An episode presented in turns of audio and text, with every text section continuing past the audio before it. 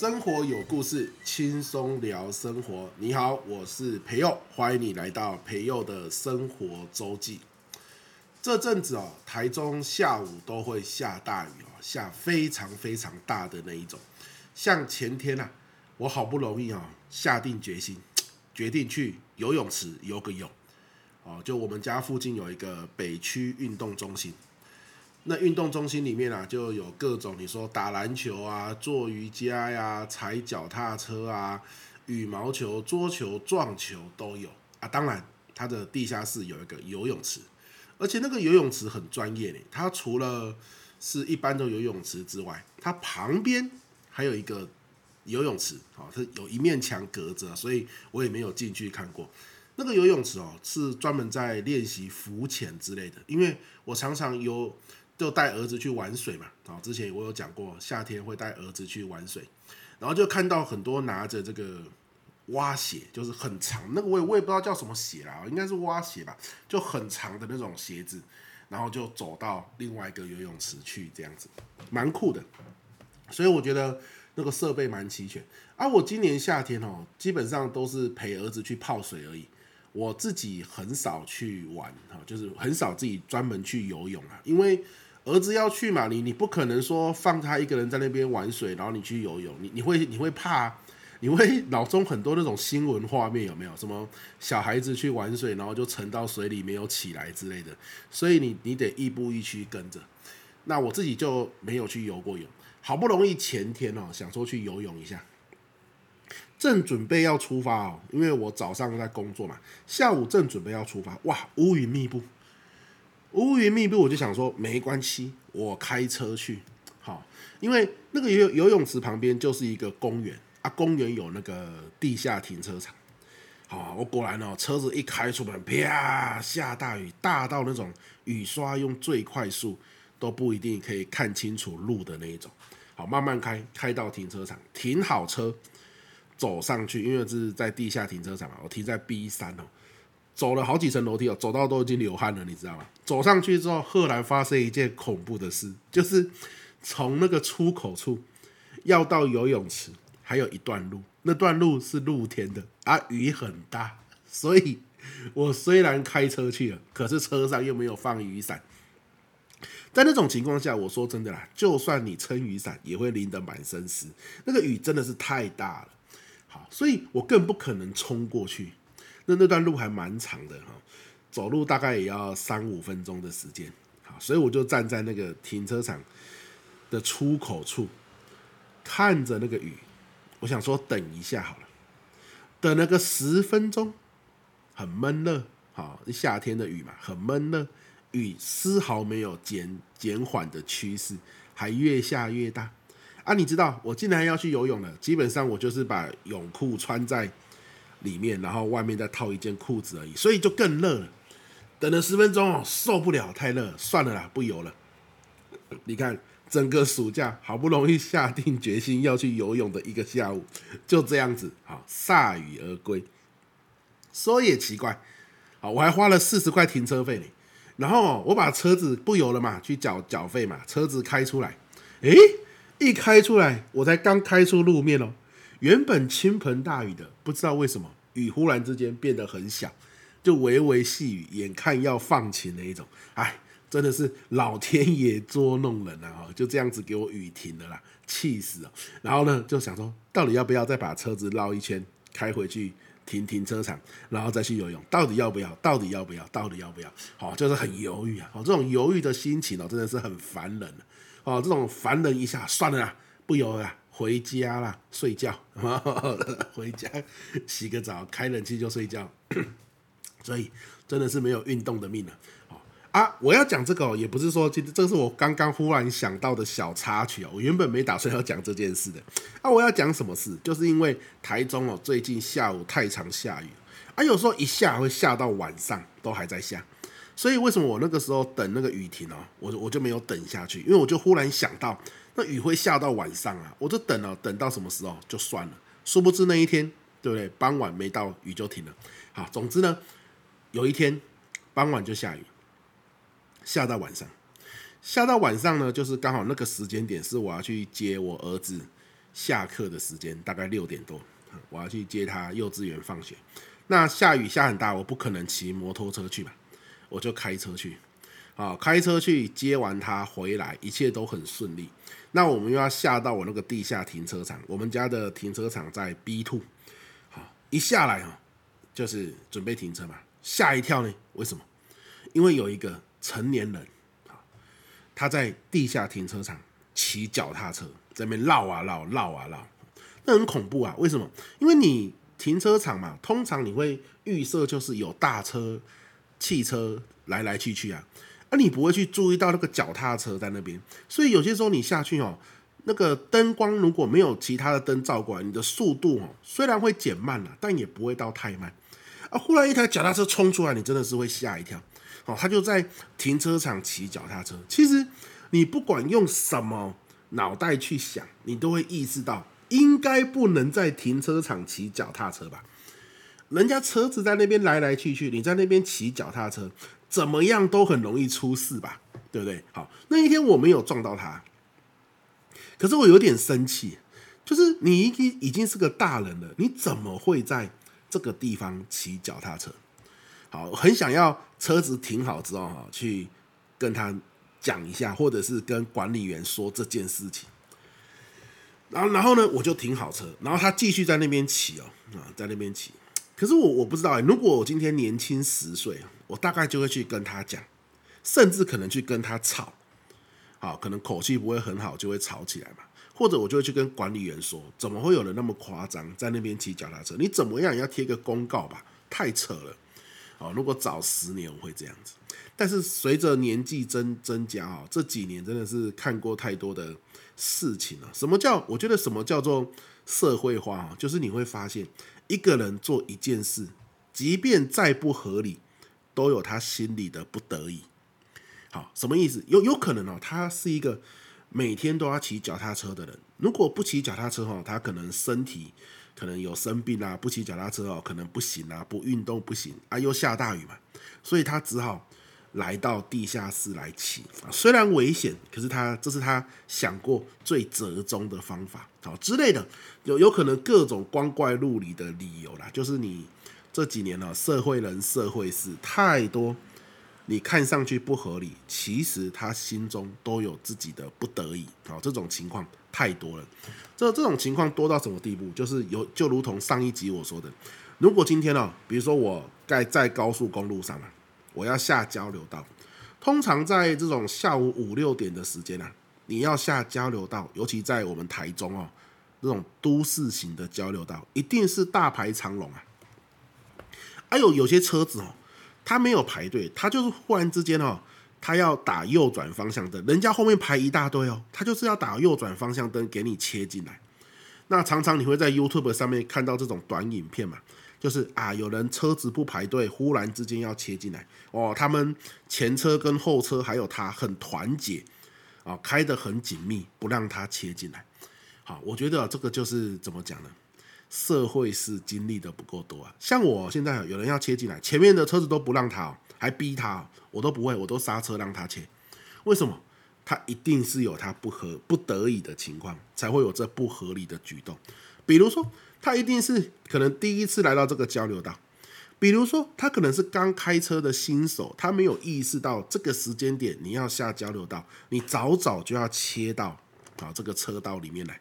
他可能没有这种 sense 啊，他可能也第一次来这个地方，他甚至第一次开车。总之，他有可能刚好用客户哈用免持听筒在跟客户讲电话。在跟儿子讲电话，在跟家人讲电话，导致没有意识到准备要下交流道，很多种可能嘛。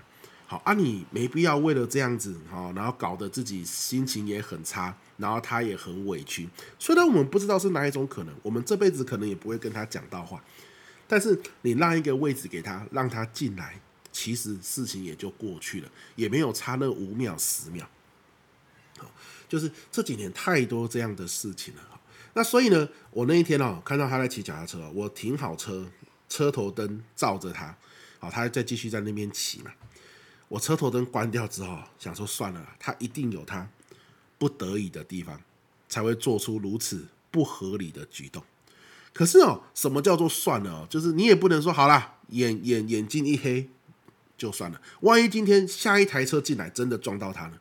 会不会就是因为我这样子眼睛一抹算了？那其实某种程度上，这个下一台车进来撞到他，我某种程度上算是一种怎么讲呢？引导这件事情发生的元素之一嘛。因为我看见，但是没有说，所以我回到家哈，我马上做一件事，我拿一个大海报，哇，海报跟彩色笔我们家最多了，毕竟我常常要上课嘛，我就拿海报，然后上面写。停车场啊，有人在骑脚踏车，大家开车出入要小心。好，我就用那种很显眼的那种颜色，然后很粗的那个海报笔，然后写，然后写了三张，贴在哪里？贴在那个车道上面，就是我们会沿着车道，然后下到 B two 嘛，贴在车道上。我当然知道这个贴哦，过两天一定会被警卫大哥撕掉，不过就是今天晚上的事嘛。你贴在那哈，大家开车进来，一看到那么醒目的颜色，一定会注意到。好，啊有三张啊，你第一张看不清楚写什么，第二张你总看得清楚，对不对？好，那这样子哦，虽然有碍观瞻，可是起到一个提醒作用。车子到楼下到 B two 的时候，速度就会比较慢。某种程度上，就是帮了骑脚踏车的人，也帮了开车的人。好啊，我我太太看到我在写，她就是在想。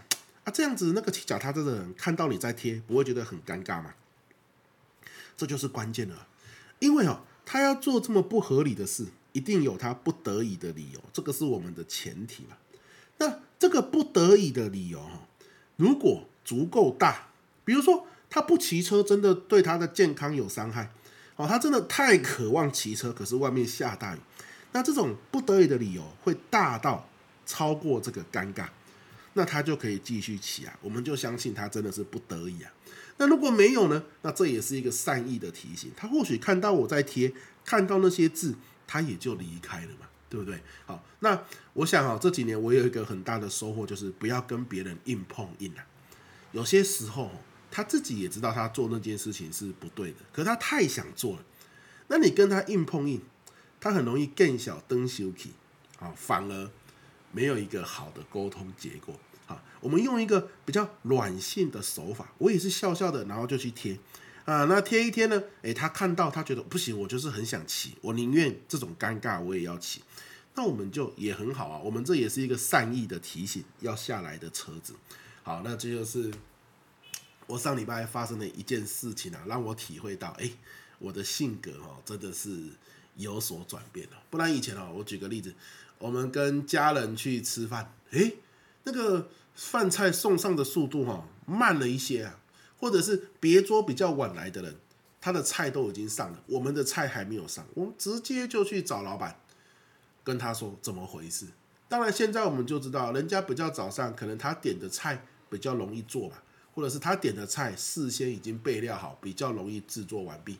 我们点的菜可能做工比较复杂，需要久一点的时间。大概就是这些理由而已啊，对不对？可是年轻时候不懂事，啊，这种事情呢，就足够我们血气方刚去跟人家吵。那为什么吵这个不好？很简单嘛，你看我们跟家人去吃饭，图的是什么？一家人相聚的时间，聊天的时间。而你这样子大动肝火，然后呢，情绪被这样子搞得很波动，某种程度上看似好很痛快。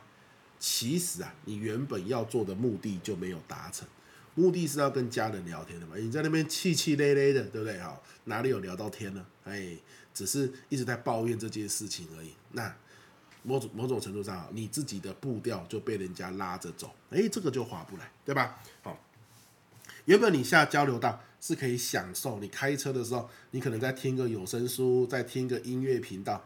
那你硬不给人家插进来，按喇叭啊哔哔哔，然后呢，情绪你自己受到影响，很生气，某种程度上你就是被别人牵着鼻子走，哎，这个也划不来，对吧？哈，所以一句话，当有人做出不合理的行动的时候，我们基本上都相信他应该是有不得已的理由，这是我目前啊一个一个很重要的处事原则。当然了，我也不会。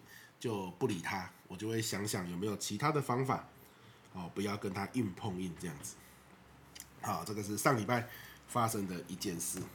好，那另外一件事情就是我们家啦，我们家最近哦，用一句话来说就是活得很励志，励志啊，励志故事，励志励志小说那个励志啊，为什么呢？因为我们家最近那个净水器坏掉了。正常来说，我们要喝水就把净水器的水龙头打开，那水就啪啪啪啪啪啪啪啊，大概三秒五秒会装满一杯嘛，你就可以喝了，对不对？不知道为什么啊，我们那个净水器啊，它每半年就要换一次滤芯嘛，每换一次水就小一点，每换一次啊，你去装水可能会从三秒五秒变成八秒十秒，最后变成十五秒这样子。但是没关系嘛，十五秒还是可以喝得到水啊，那就 OK。殊不知最近一次换滤芯不得了了，换完之后水是用滴的啊，真的叫咚咚咚咚咚哦，这样的一个频率在滴啊，好恐怖。那个哦，你在那边哦等五分钟也装不满一杯水，好，那怎么办？找人来修啊啊，找那个当初我们装这个净水器的厂商，请他请维修人员来修嘛。那不知道为什么他们的品牌可能很容易坏了，还是怎么样？总之哦，我们是呃，你想象啊，假设我们是礼拜一坏掉的，哦，打电话去，他说要下礼拜一啦，哦，所以这是正在进行式哦，我们下礼拜一啊，他才会来修，也就是这足足有一周的时间，我们那个水都都都都都这样子滴。但你可以合理的推测，大概这一周要买水了吧？好，合理推测是这样。那当然啦。真的不得已，也就只能买水。可是哦，我就想说，我就拿一个很大的瓶子嘛，很大的那一种哦，水壶去给它装嘛。哦，一个晚上都不要关，一整天都不要关，看可不可以勉强还可以喝得到水。诶，殊不知哦，那一滴一滴这样子滴哦，哦，今天已经是第五天了哦，那个水哦都还在滴诶，就是我们还没有去买过水，都还足够喝哦。我我也我们也没有觉得口渴哦。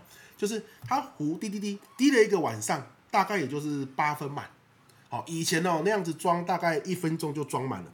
滴了一个晚上，说八分满了，可是那壶很大嘛，所以呢，我们就用那个水哈倒到我们自己的水瓶里面去，然后喝，然后让它继续滴，就不要关，就一滴一滴一滴这样滴。五天来，我们没有去买过其他的水，还够喝。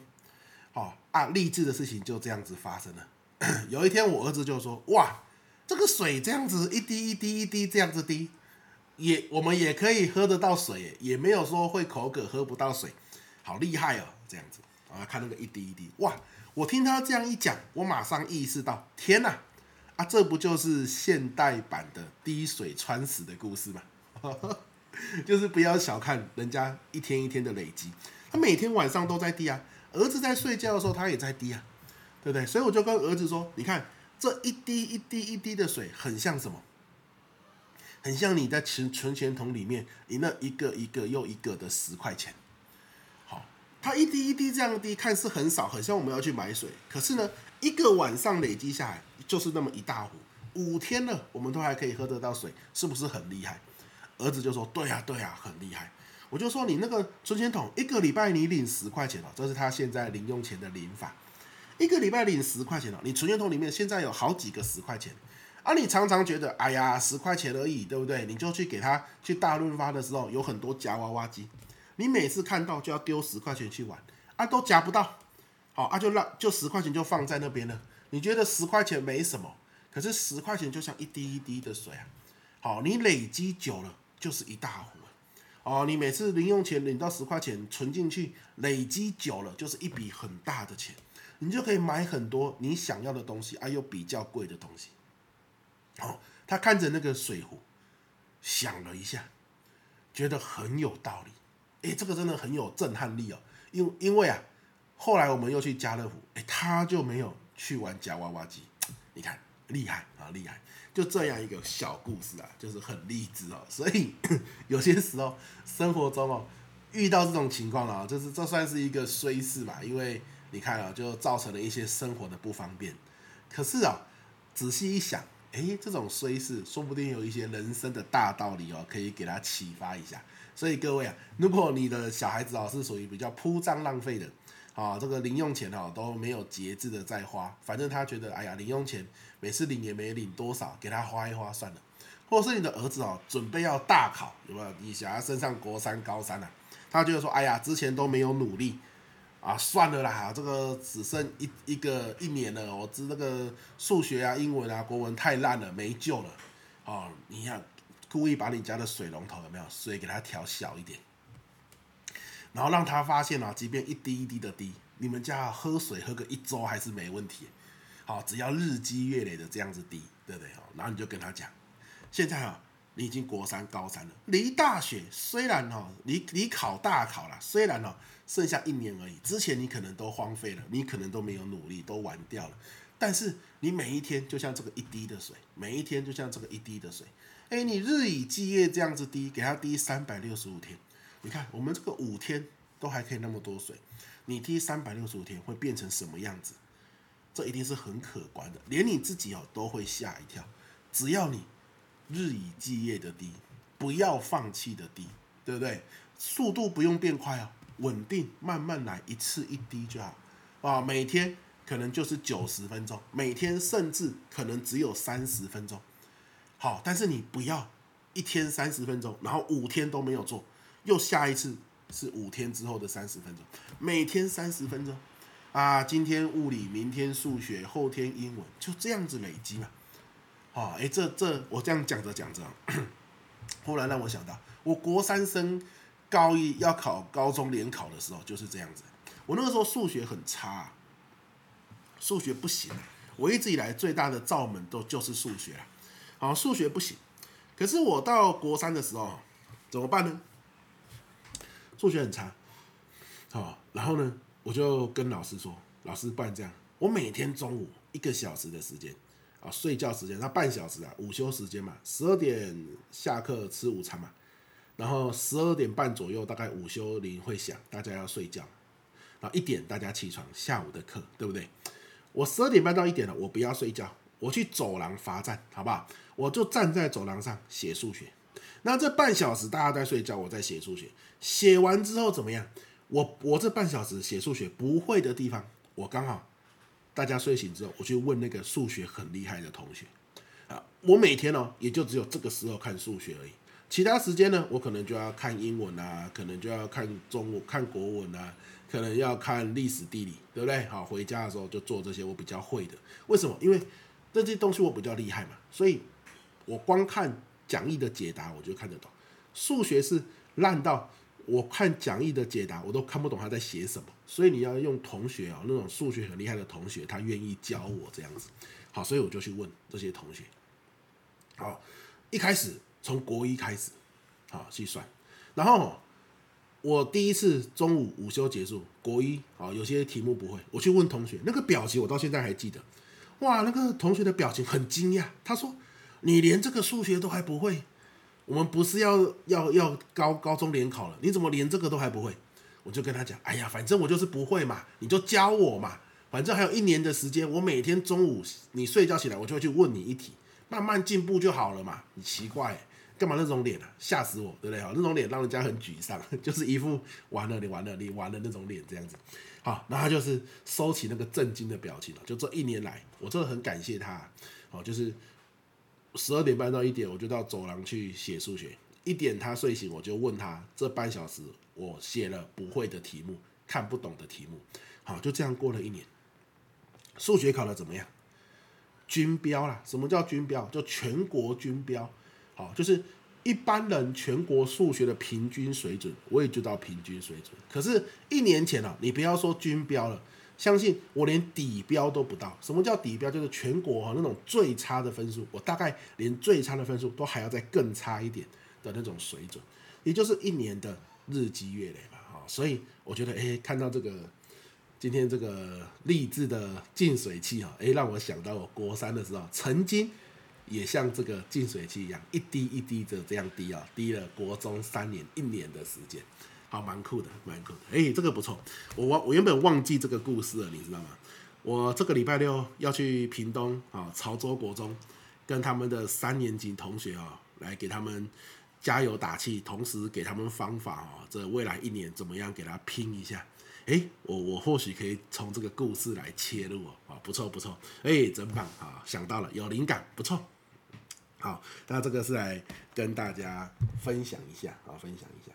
那上礼拜六，上礼拜六，我去台中的一个学校，叫做朝阳科技大学上课啊。现在是暑假嘛，大学生的暑假。可是呢，他们就是把他们系学会的会长啊、副会长啊啊找回来做干部训练，这样子，啊由学生会来主办。哎，真的，因为我以前对朝阳科大没有什么印象了，比较少去。好，那这一次去啊。大概一个下午一点到四点的时间哦，然后大概有八十几个人哦，都是他们各系系学会的会长或者是副会长这样子。哇，他们我对他们的印象非常好诶，他们很有礼貌诶，那那种礼貌哦，不是说刻意在你面前表现那一种哦，是体现在各种细节中。比如说，你下午一点上课总是会有点累，对不对？通常啊，你一点来上课总是脸会臭臭的，你可能刚睡醒或什么。哎，他们的脸哦都是带着微笑，然后你你讲任何东西，他们都会有礼貌的回应你，你知道吗？有些时候是哎呀，反正我不知道啊，我也懒得讲啊，气氛尴尬关我什么事？就你就上你的课啊，这样子。好，没有呢，他们都会有礼貌的回应，就会会有一种他们很贴心，因为他们很怕气氛干掉，老对老师不好意思，所以即便他们不会啊，他们都会尝试着回应。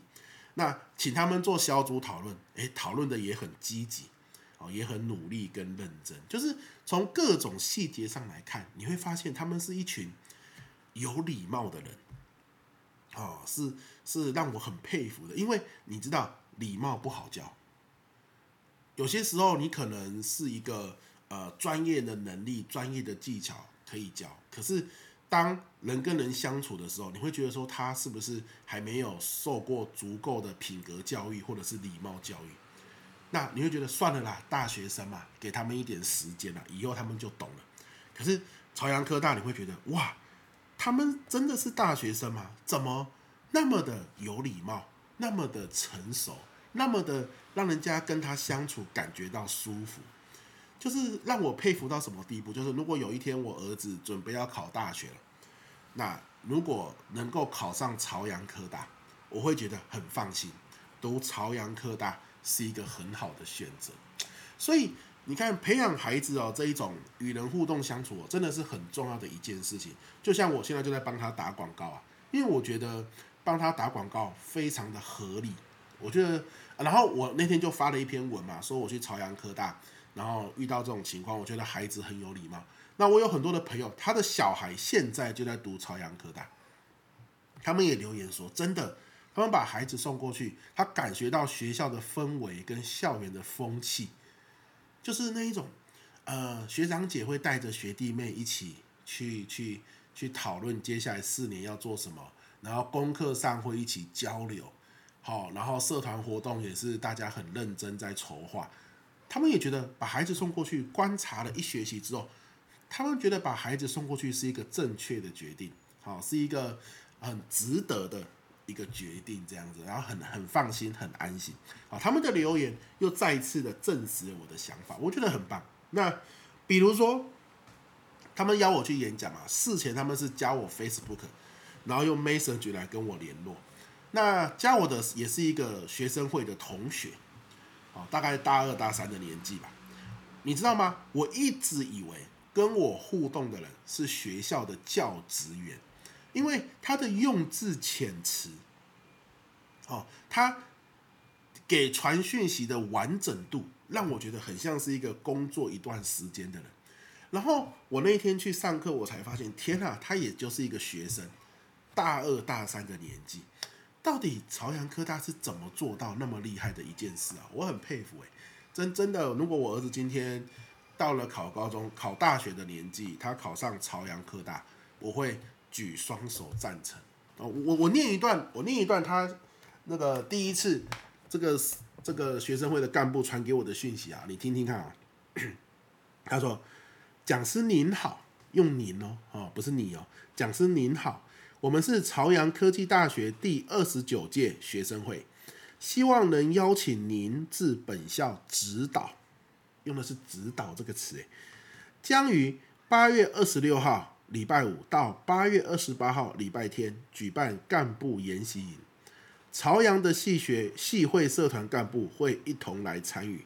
我们希望在课程中向同学们讲授人际沟通的主题，在课程中学习到的沟通技巧，希望他们可以运用到未来的社团生活中，并且近几年社团参与率逐渐下降。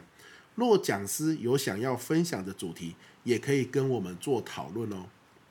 那以下就是细节，比如说演讲日期、时间、地点、对象、人数、主办单位、联络方式，哇，写得很详细。好，你有没有发现他在第一段话里面，啊，他的用语啊，尊称，然后呢，他们的他们是谁，然后他们办这个活动的方向。然后希望我讲的主题，以及最后是询问我说这个主题 OK 吗？我有没有自己的想法？很完整啊，就是就是成年人哦，传讯息也不过如此了，对不对？那接着我跟他讲，我后还有后续哦，我跟他讲，哎呀，你给我的那个时间我已经安排课程了，不方便，因为他本来排我礼拜六，啊，我礼拜六已经有安排课程这样子。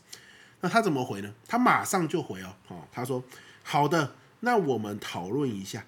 时间部分会再跟您确定。